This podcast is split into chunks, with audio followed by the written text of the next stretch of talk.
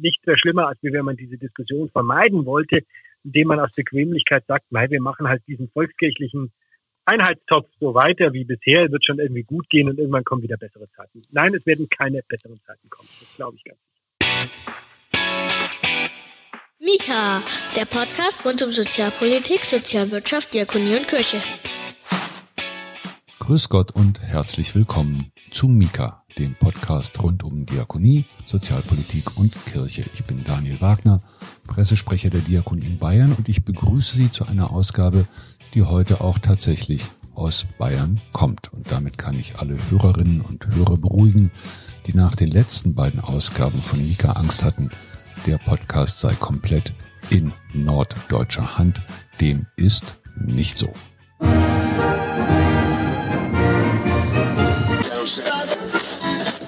Heute, wir zeichnen die Sendung am 16. Juli auf, ist ein Mensch bei Mika zu Gast, auf den ich mich schon sehr lange freue und mit dem wir auch schon lange verbunden sind, denn er berichtet seit Jahren regelmäßig über die Diakonie, mehr aber noch über die Kirchen.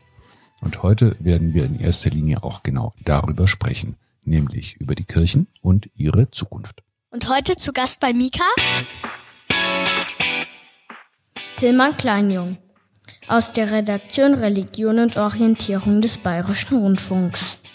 In München im Studio begrüße ich Tilman Kleinjung, den Mann, der gefühlt schon mit jedem Papst einen Kaffee getrunken hat. Er war lange Leiter des ARD-Hörfunkstudios in Rom und hat äh, von dort aus lange Zeit berichtet über das, was die Kirche in Italien so tut. Mittlerweile ist er wieder in Deutschland, nach wie vor ein profunder Kenner und Beobachter der Kirche. Herr Kleinjung, grüß Gott. Hallo. Ähm, die zuletzt veröffentlichten Austrittszahlen der Kirchen lassen ja nichts Gutes ahnen. Wir reden da immerhin von einer halben Million Menschen, die in 2019 den Kirchen den Rücken zugedreht haben. Die verteilen sich ungefähr äh, zu gleichen Teilen auf die beiden Konfessionen. Wie geht's den Kirchen, Herr Kleinjung? Na, die Kirchen leiden am Schwindzug.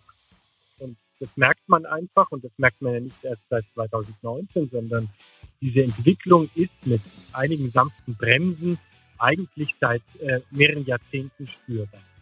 Es gab mal Zeiten, da stellten die beiden großen christlichen Konfessionen in Deutschland mindestens zwei Drittel der Bevölkerung. Jetzt sind sie auf dem Weg zur Minderheit.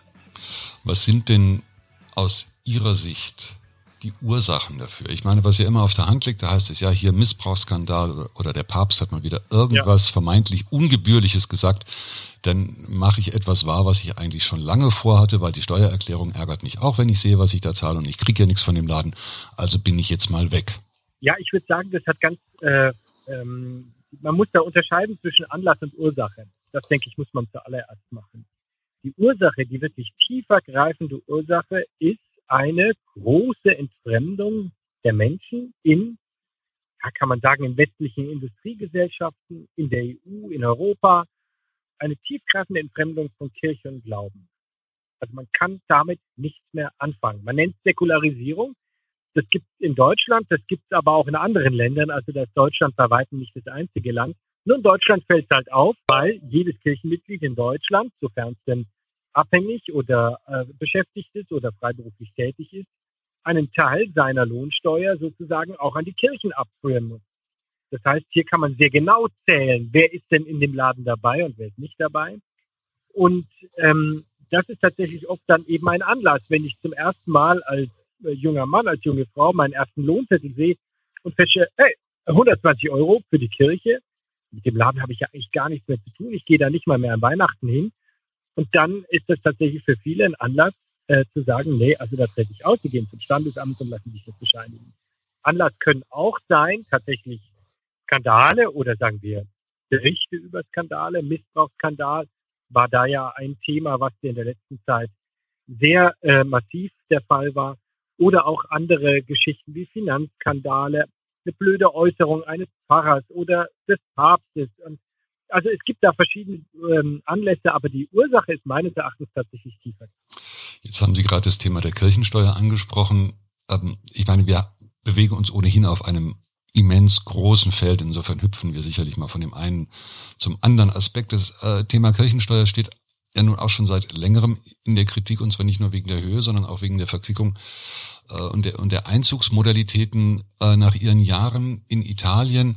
Vielleicht können Sie für die Hörerinnen und Hörer von Mika, die mit dem Modell, das dort praktiziert wird, nicht so vertraut sind, kurz schildern, wie das in Italien funktioniert.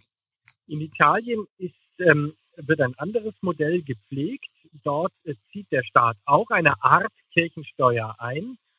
Aber ähm, es ist eben äh, tatsächlich nicht der Staat, der das im Auftrag für die Kirchen tut, sondern es ist eine Staatssteuer. Und jeder Bürger kann eben frei entscheiden, ob er ähm, einen bestimmten Teil seines Einkommens, Otto per Mille heißt es, also 8 pro 1000, ob er das ähm, einer Kirche zur Verfügung stellt oder einer anderen Wohlfahrtsorganisation, Amnesty International oder irgendeiner Organisation.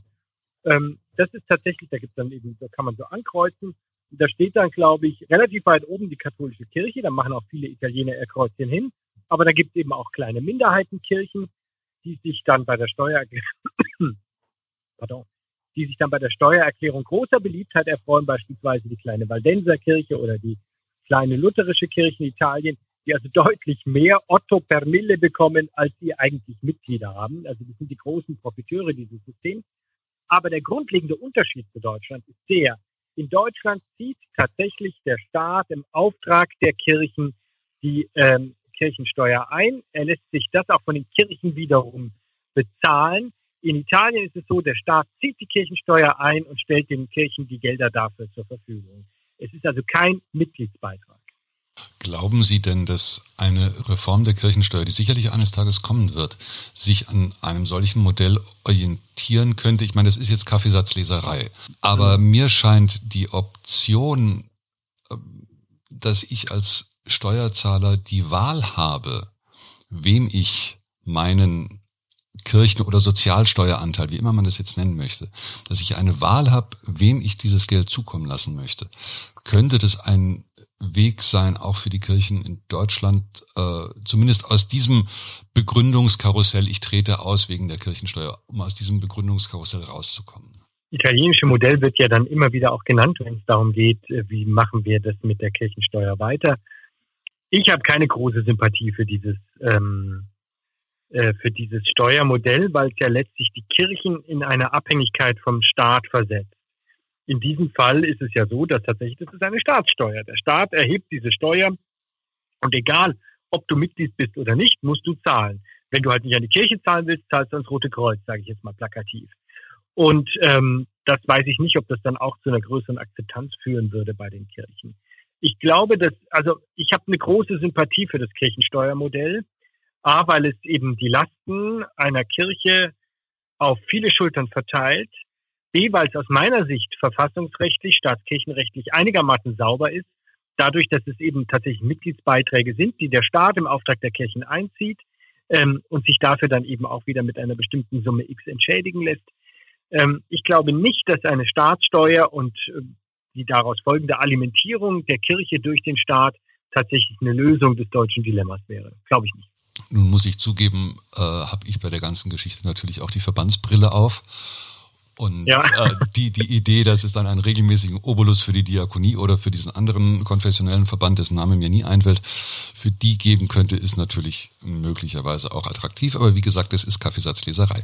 Jetzt haben wir ein bisschen über eine Ursache geredet. Ähm, welche Gegenmittel sind denn oder Gegenmaßnahmen gegen diesen unglaublichen Mitgliederverlust sind in Ihrer Meinung nach denkbar? Die evangelische Kirche hat das gemacht, was sie oft gemacht oder oft macht in solchen Situationen sie kündigt erstmal eine Studie an, um die Ursachen zu erforschen. Das kann es ja wohl nicht sein, oder? Ja, also klar, Studien kann zu diesem Themenfeld Säkularisierung, Entfremdung der Menschen von der Kirche nicht genug geben. Ich, äh, also ich wäre ein sehr beliebter und begehrter Mensch in Deutschland, wenn ich wüsste, was man dagegen tun kann, weil ich glaube, aus diesen Äußerungen, die dann ja immer unmittelbar auf diese Austrittsstudie kommen, äh, großes Bedauern, oh, wir sind so traurig und wieder welche, die uns verlassen, aber unsere Tür steht euch immer offen. Das hat ja auch schon ritualhaften Charakter.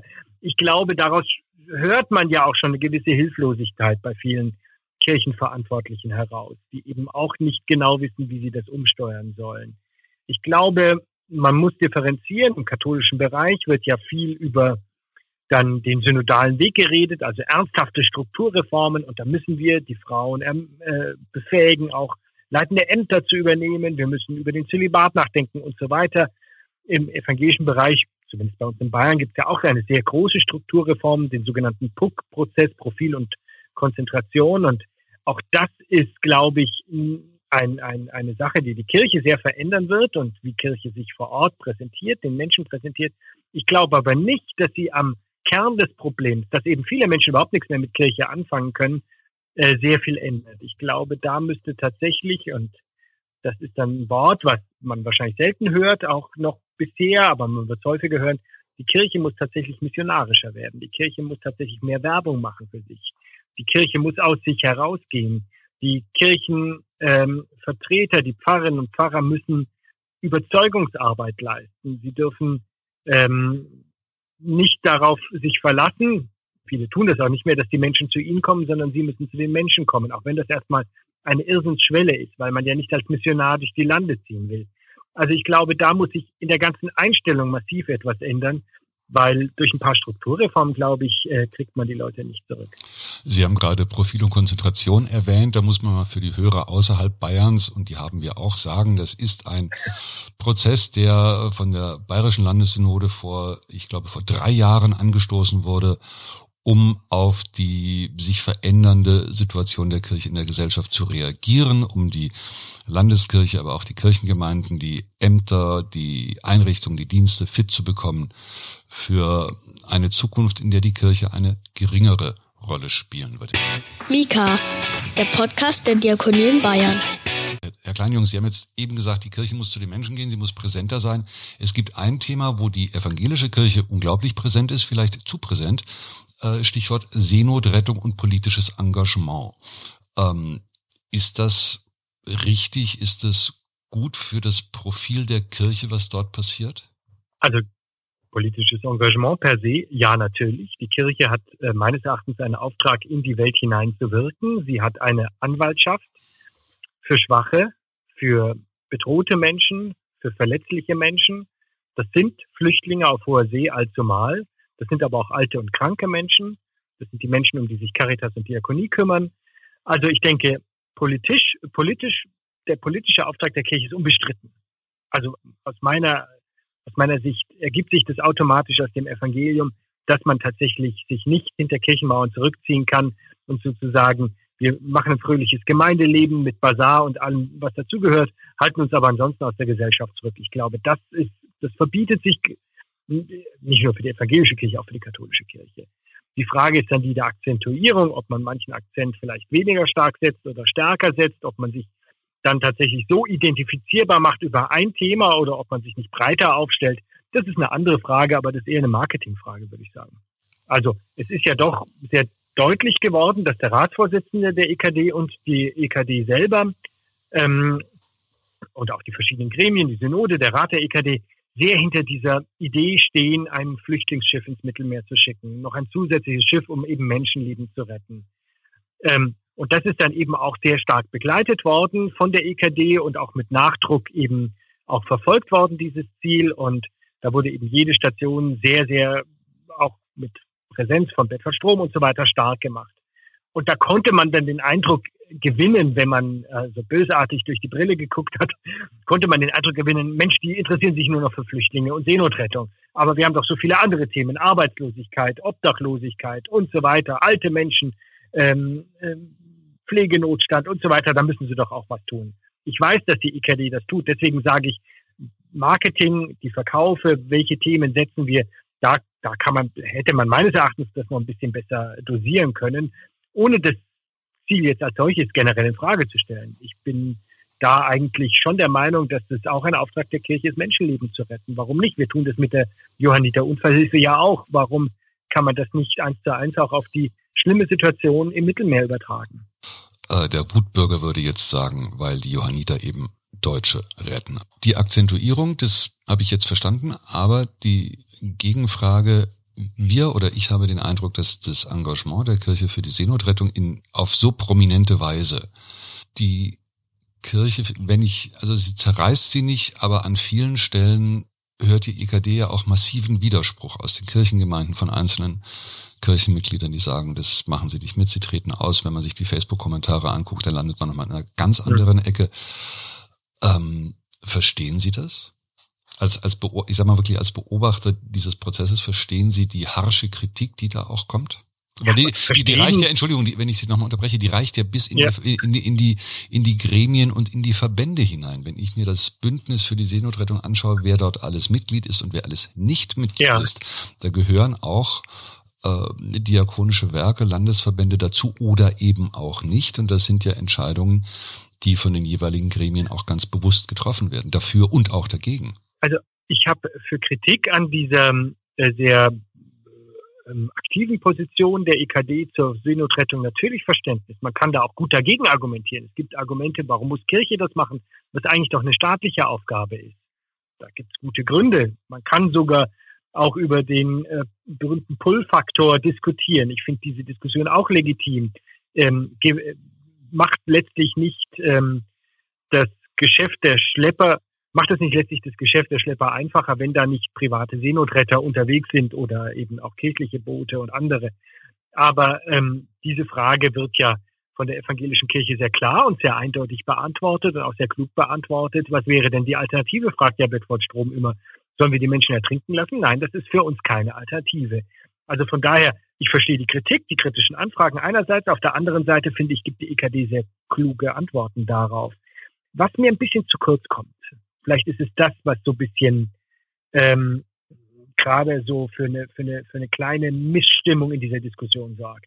Was mir ein bisschen zu kurz kommt, ist dieser typisch evangelische Pluralismus, dieser Protestantismus, dass man eben auch tatsächlich auch eine offene Diskussion zulässt, ja sogar sie ähm, die Menschen dazu ermuntert, darüber zu diskutieren.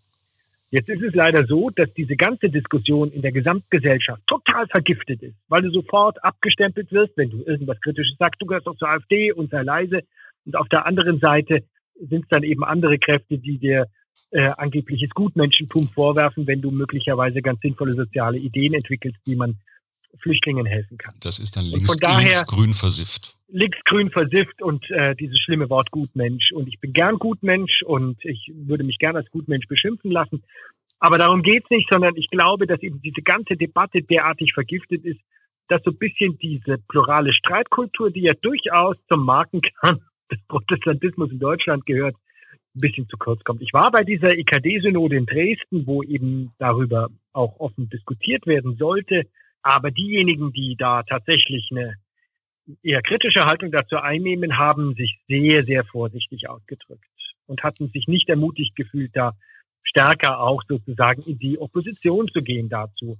Und das finde ich natürlich als Journalist sowieso mal grundsätzlich schade, weil ich finde, davon leben wir, wenn wir eben möglichst viele verschiedene kontroverse Debatten auch abbilden können, weil man da sehr viel klarer eben dann zeigen kann, wo verläuft denn die Trennlinie, wo verläuft die Diskussionslinie ich finde, man muss diese Diskussion auch führen können, ohne sich abstempeln lassen zu müssen als ultrarechter, als völkischer, als ewig gestriger oder auf der anderen Seite als Gutmensch und als äh, naiver Spinner oder linksgrün-Versifter.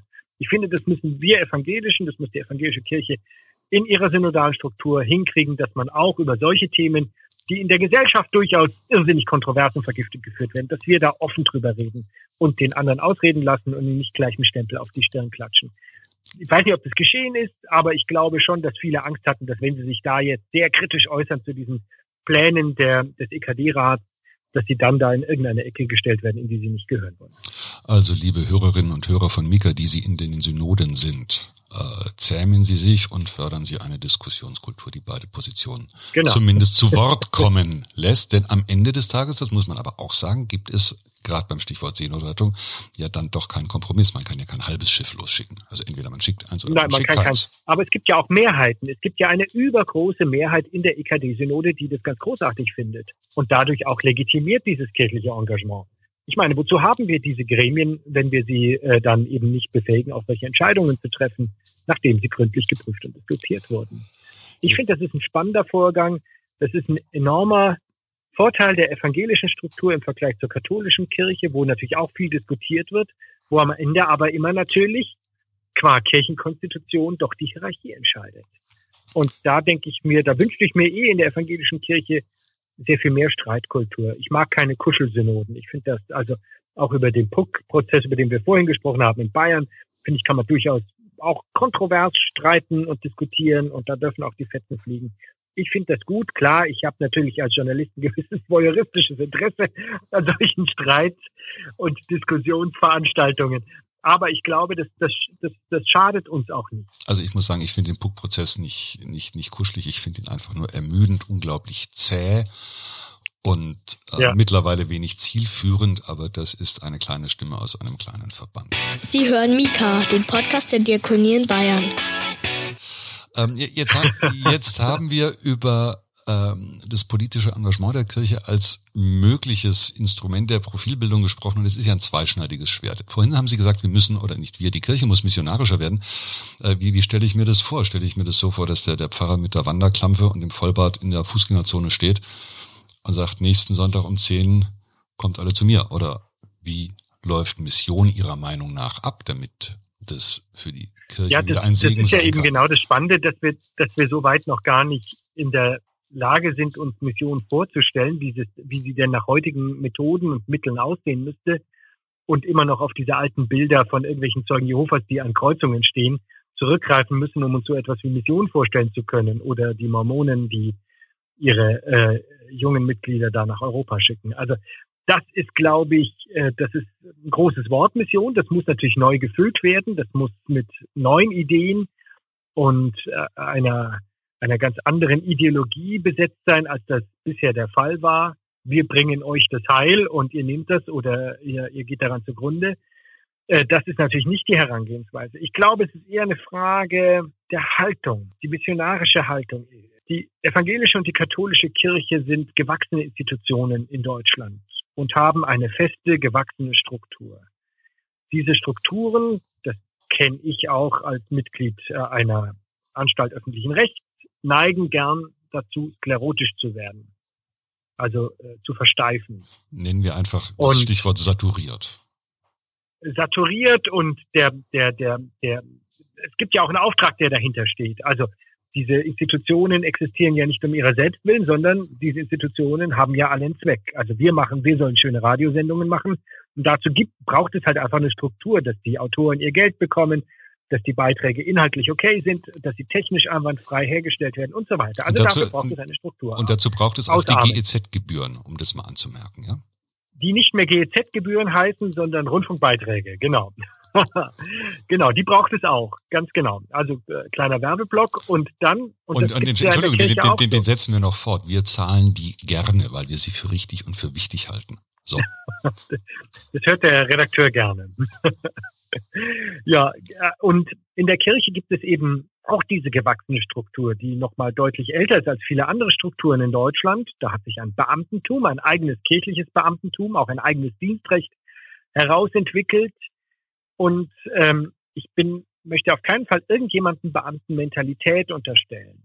Aber es ist ja doch so, dass ähm, vieles in ganz eingeführten Bahnen und Wegen läuft äh, in den beiden Kirchen, wo, wo es wahnsinnig schwierig ist, auch für den Einzelnen, auch wenn er gute Ideen hat, herauszukommen. Der sagt, oh Mensch, jetzt können wir es nicht mal so machen oder so machen und dann fährt er gleich gegen eine Wand, weil es heißt, da ist kein Geld da oder das sieht der Stellenplan nicht vor oder was du davor hast, verstößt gegen die Datenschutzrichtlinien. Wir kennen das ja alle. Und da denke ich mir, da, da, da muss ein Mentalitätswechsel stattfinden. Ganz witzig, ich habe das während Corona beobachtet. Da ging's ja gar nicht anders. Da musste man ja auf einmal erfinderisch werden. Da gab's ja gar keine Alternative, um die Menschen zu erreichen. Da konntest du nicht einfach am Sonntagmorgen um 10 Uhr deinen Gottesdienst halten und damit war sozusagen das Gemeindeevent der Woche getan, sondern du musstest dir irgendwie Gedanken machen, äh, wie du zu den Menschen kommst. Und man mag dann spotten über die eine oder andere Idee, die äh, eine Pastorin oder ein Pfarrer, der gerade das Internet neu für sich entdeckt hat, dann entwickelt hat. Aber es war doch ganz viel Kreativität da. Darauf kann man ja aufbauen. Und es ist auch auf einmal ganz viel Flexibilität da. Also das hat der Kirchen bestimmt sehr, sehr gut getan, dieser Corona-Schock bei allem Entsetzlichen, was damit verbunden ist. Ähm, und denke ich mir, davon kann man zehren. Da darf man halt nicht in alte Bahnen zurück, aber da, da kann man ansetzen. Auf der anderen Seite hat es auch mir gezeigt, ich, da oute ich mich als, als Christ, als evangelischer Christ, wie wichtig mir die Kirche ist und wie sehr mich das schmerzt, wenn es da so ein Verstummen gibt und wie wichtig ich das fände, auf einer Beerdigung bei einer Beerdigung als trauender Angehöriger ähm, begleitet zu werden von der Kirche und wie wichtig mir der Sonntagsgottesdienst ist und all diese Dinge. Also das ist möglicherweise ja auch eine Chance für die Kirche gewesen, dass viele Menschen äh, entdeckt haben, Mensch, ist mir doch sehr wichtig. Also die langfristigen Folgen von Corona für die Kirche, das werden wir sicherlich, vermute ich, auch erst im Laufe der nächsten Ja, ich Jahre fürchte halt, es wird auch die anderen geben, die sagen, hey, mir fehlt gar nichts. Ja, und es wird auch genug Leute geben, und da muss ich sagen, gehöre ich auch manchmal dazu, die sagen, Kirche und Internet, das ist ja rührend. Ähm, Gut, aber jetzt ähm, weiß ich, dass da draußen an den Empfängern Hunderte, wenn nicht Tausende von Menschen sitzen, die sagen, Mika ist doch auch ein Podcast über die Diakonie, warum reden die nur über die Kirche? Herr Kleinjung, reden wir über die Diakonie. Was heißt denn das äh, Verschwinden der Kirche in der öffentlichen Wahrnehmung für die konfessionellen Verbände? Das ist eine sehr spannende Frage, weil auch das, was wir vorhin über den politischen Einfluss der Kirche gesagt haben, hängt ja auch unmittelbar mit ihrem karitativen und diakonischen Wirken zusammen. Die Frage ist ja, mit welchem Recht haben die kirchlichen Verbände noch diese starke Stellung im deutschen Sozialgefüge, wenn die dahinterstehenden Organisationen gerade massiv schrumpfen? Politische Mitsprache. Mit welchem Recht besetzen Kirchen in Ethikkommissionen von Bund, Ländern und Krankenhäusern immer automatisch einen Posten, wenn sie nur noch im Grunde für sich in Anspruch nehmen können, für eine Minderheit zu sprechen? Mit welchem Recht sind die äh, Kirchen, kirchlichen Verbände bevorzugter Sozialpartner äh, für den für den Staat, äh, wenn wenn tatsächlich das nur noch eine Minderheit der Gesellschaft abbildet. Also ich glaube, das wird auch Diakonie und Caritas sehr stark betreffen, diese Frage, über die wir diskutieren. Ich glaube tatsächlich, ähm, dass, dass auch die Wohlfahrt tatsächlich ähm, die Kirche hinter sich braucht. Das ist, glaube ich, unverzichtbar. Also das ist natürlich mhm. ist es der Wesenskern, äh, der, der, also ihre Provenienz ist der Wesenskern der, der, der konfessionellen Verbände, dass sie wissen, worauf sie sich berufen.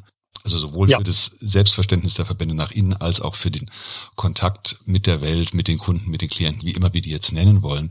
Da spielt es natürlich eine immens große Rolle, sagen zu können, da kommen wir eigentlich her, das ist die Grundlage unseres Handelns. Ich glaube auch tatsächlich, dass die Krise des einen auch äh, dem anderen schadet, auch so wie eine Krise äh, ein Skandal in irgendeiner Einrichtung der Wohlfahrt natürlich auch auf die Kirchen zurückfällt. Also ich glaube, man ist auf Gedeih und Verderb aneinander gebunden und wächst und schrumpft gemeinsam. Ich glaube, das kann man, ich würde das schon so schon so sehen. Aber es gibt ja Andererseits, wenn man in, in, in die neuen Länder guckt, wo ja die Kirche schon lange in einer Minderheitenrolle oder schon immer in einer Minderheitenrolle steckt, da sind ja die Wohlfahrtsverbände der Kirchen sehr, sehr stark, trotz allem, trotz dieser Minderheitenposition. Ich wollte gerade sagen, es, es gibt... Sie da eben auch vom, guten Ruf des, ähm, des Gesamtkonzerns sozusagen. Aber es gibt ja auch, es gibt ja auch die Gegenposition, die sagt, okay, die äh, gerade die konfessionellen Verbände, gerade die soziale Arbeit der Kirche ist äh, die Chance für die Kirche wieder zu wachsen, weil die Menschen über den Kontakt mit diakonischen Einrichtungen, mit äh, der sozialen Arbeit vor Ort, mit der Caritas,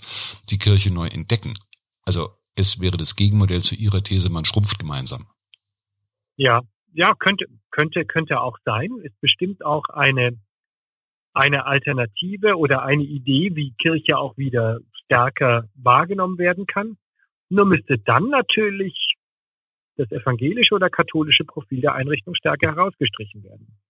Und man dürfte nicht zu einem x-beliebigen Anbieter werden, sondern zu einem sehr prononciert evangelischen, diakonischen oder katholisch-karitativen Anbieter. Das, glaube ich, ge gehört dann damit zusammen. Es gibt ja auch noch eine andere These, die auch äh, so äh, gegen diese gegen dieses Schrumpfen ins Feld gefügt wird. Die Kirche entledigt sich all dieser Dinge. Warum sollen wir riesige Wohlfahrtskonzerne äh, äh, unterhalten? Der zweitgrößte Arbeitgeber im Lande nach dem Staat mit, mit mehr als einer Million Beschäftigten in Caritas und Diakonie. Warum sollen wir das machen? Warum besinnen wir uns nicht wieder auf unseren christlichen Kern zurück und machen anständige Gottesdienste, wir machen unser Gemeindeleben, wir errichten so eine semipermeable Wagenburg um unsere Kirchtürme herum und machen wieder hier sozusagen, das ist unser Leuchtturm, der Kirchturm, das ist das Wahre.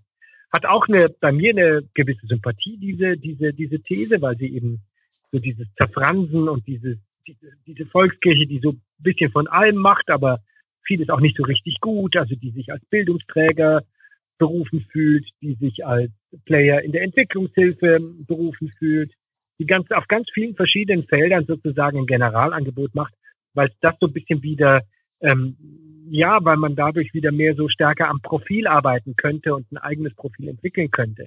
Ich weiß natürlich, die Gefahr einer Wagenburg besteht tendenziell darin, dass man sich in ihr verschanzt vor der bösen Umwelt und dann letztlich ja eigentlich, wir kennen das ja aus allen Western, eigentlich zum Untergang äh, ich habe da leider Gottes auch nicht äh, den Stein der Weisen bisher gefunden und äh, schaue mir manches Angebot an und denke mir, oh Mensch, in dieser Gemeinde gibt diesen oder jenen dritte Weltbazar seit den frühen 60er Jahren und äh, mit den immer selben Leuten, mit den immer selben Angeboten, das macht die immer selben Menschen glücklich. Da, ist, da steckt doch kein missionarisches Potenzial drin. Warum machen wir das überhaupt? Und dann gibt's dann aber auf einmal sehr, sehr kluge Argumente, warum man das macht, weil das eben, weiß ich nicht, eben drei, vier Menschen in der Gemeinde auch sehr glücklich macht, diese Aufgabe zu haben. Und da frage ich mich, ja, das kann natürlich auch schon ein guter Zweck sein, so etwas zu unterhalten. Also äh, da glaube ich, das ist eine uralte Diskussion, aber sie muss geführt werden und sie wird ständig geführt und sie muss, glaube ich, also nicht sehr schlimmer, als wenn man diese Diskussion vermeiden wollte, indem man aus Bequemlichkeit sagt, nein, wir machen halt diesen volkskirchlichen Einheitstopf so weiter wie bisher, wird schon irgendwie gut gehen und irgendwann kommen wieder bessere Zeiten. Nein, es werden keine besseren Zeiten kommen. Das glaube ich ganz sicher. Also alle Fragen, die ich Ihnen heute gestellt habe, führten am Ende darauf zurück, äh, wir brauchen Diskussionen. Ja, das ist aber auch eine Binse. es war schön, dass Sie bei uns waren. Ja, Und herzlich gern. Hat mir große Freude gemacht. Und wir freuen uns immer, wenn wir Sie in den äh, linksgrün versifften Systemmedien hören, sei es aus Rom oder aus München. Einen äh, guten Tag in die bayerische Landeshauptstadt und äh, bis zum ja. nächsten Mal. Tschüss. Ja, danke fürs Zuhören. Jetzt gibt es Häppchen. In der Tat, heute gibt es ein Häppchen, wenn auch nur ein kleines und eines, das nicht mal besonders gut schmeckt. Viele von Ihnen wissen es sicherlich bereits. Wie viele andere Veranstaltungen ist auch die größte Sozialmesse Deutschlands, die Konsozial, abgesagt. Sie sollte im November wie immer in Nürnberg stattfinden und bedauerlich ist das nicht nur deswegen, weil sich dort einmal jährlich die Sozialbranche trifft, die Diakonie Bayern wäre übrigens auch wieder mit einem Stand vertreten gewesen, sondern weil wir von Mika uns schon lange darauf gefreut haben, direkt vom Nürnberger Messegelände berichten zu können. Das werden wir nachholen im Jahr 2021. Das sei an dieser Stelle fest versprochen. Das war es auch heute schon von Mika. Links zur Sendung finden Sie wie immer in den Show Notes. Mit dabei war Ariel Döhler und ich bin Daniel Wagner, Pressesprecher der Diakonie in Bayern und ich verabschiede mich von Ihnen. Bis zum nächsten Mal. Bleiben Sie gesund, bleiben Sie stark. Mika ist eine Produktion des Diakonischen Werkes Bayern. Mehr über Mika und die Diakonie in Bayern finden Sie im Internet unter www.diakonie-bayern.de slash podcast.